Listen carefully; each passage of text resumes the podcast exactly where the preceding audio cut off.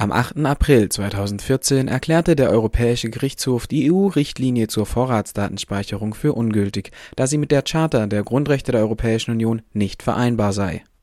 Eine Woche später fasst Cornelia Ernst von der linken Fraktion im Europaparlament das Urteil des Europäischen Gerichtshofs zur Vorratsdatenspeicherung zusammen und bringt die Forderungen an die europäischen Institutionen auf den Punkt. Das EuGH-Urteil zur Vorratsdatenspeicherung ist das zweifellos bedeutendste Urteil zur Stärkung der Grundrechte der EU-Bürger der letzten Jahre. Es zeigt, dass der EU-Beitritt zur Grundrechtecharta wirkt. Und es ist ein Beweis, dass es sich lohnt, auf europäischer Ebene für die Wahrung von Bürgerrechten zu streiten.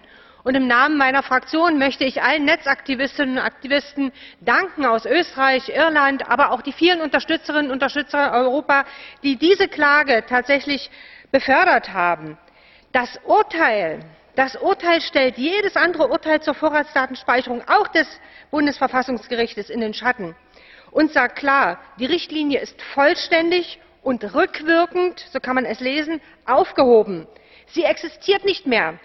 Sie ist ungültig und daher auch nicht mehr reformierbar. Der Gerichtshof stellt klar, dass keine, und ich zitiere, dem Gemeinwohl noch so sehr dienende Zielsetzung rechtfertigt, Vorratsdatenspeicherungen vorzunehmen, weil dies einen, das zitiere ich nochmal, Eingriff in die Grundrechte fast der gesamten europäischen Bevölkerung darstellt weil es keinen direkten Zusammenhang zwischen den konkreten Vorratsdaten, Herr Weber, und einer Bedrohung der öffentlichen Sicherheit gibt, weil Ausnahmen vom Schutz personenbezogener Daten sich nur auf das absolut Notwendige beschränken dürfen. So steht es im Urteil zu lesen.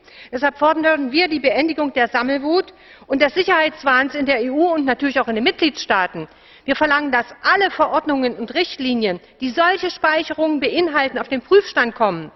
Das betrifft die Datenmoloche Europol, das betrifft das Schengen-Informationssystem II, das betrifft natürlich Eurodac, wo Strafverfolgungsbehörden Vorratsdaten von anerkannten Flüchtlingen sogar speichern. Das ist wirklich gelebter Rassismus. Betroffen sind auch die Verträge von SWIFT, von PNA mit den verschiedenen Drittstaaten. Das ist genannt worden.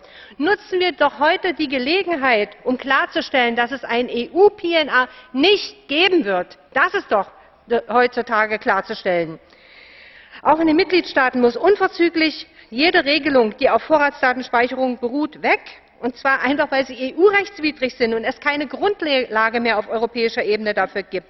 Wir fordern die Kommission auf, initiativ zu werden und gegen Mitgliedstaaten, die das unterlassen, Vertragsverletzungsverfahren letztendlich einzuleiten. Ein Monat nachdem wir mit unserem NSE-Bericht die Massenausspähung der EU-Bürger aufs Schärfste verurteilt haben, haben wir nun den rechtlichen Rückenwind. In Deutschland hat das Bundesverfassungsgericht die Vorratsdatenspeicherung bereits vor dem EuGH-Urteil kassiert.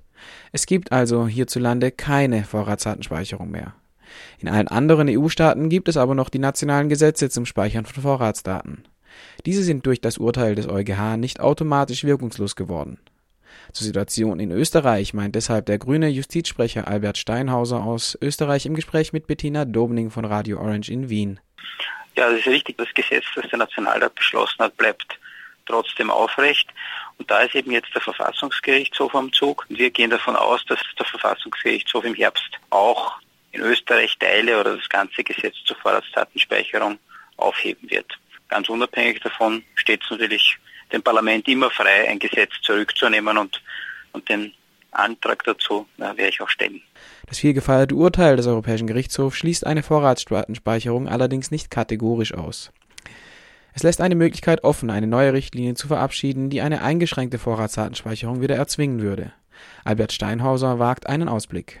Die alte Richtlinie ist beseitigt und es müsste jetzt eine neue verabschiedet werden. Und das ist natürlich ein ganz, ganz langer Weg. Theoretisch wäre es möglich, in einer neuen Richtlinie eingeschränkt eine Vorratsdatenspeicherung weiter zu ermöglichen. Praktisch gehe ich aber davon aus, dass die Regierungen das politisch nicht mehr schaffen werden. Ich glaube, dass nach dem NSE-Skandal die Bürgerinnen und Bürger so sensibilisiert sind, dass das den Regierungen nicht mehr leicht fallen würde, eine neue Richtlinie zu verabschieden. Klar ist aber auch, uns nimmt niemand die politische Auseinandersetzung gegen den Überwachungsstaat ab. Keine Regierung, kein Gerichtshof, sondern das ist Aufgabe von äh, aufgeweckten und engagierten Bürgerinnen, gemeinsam mit politischen Kräften, die das auch wollen.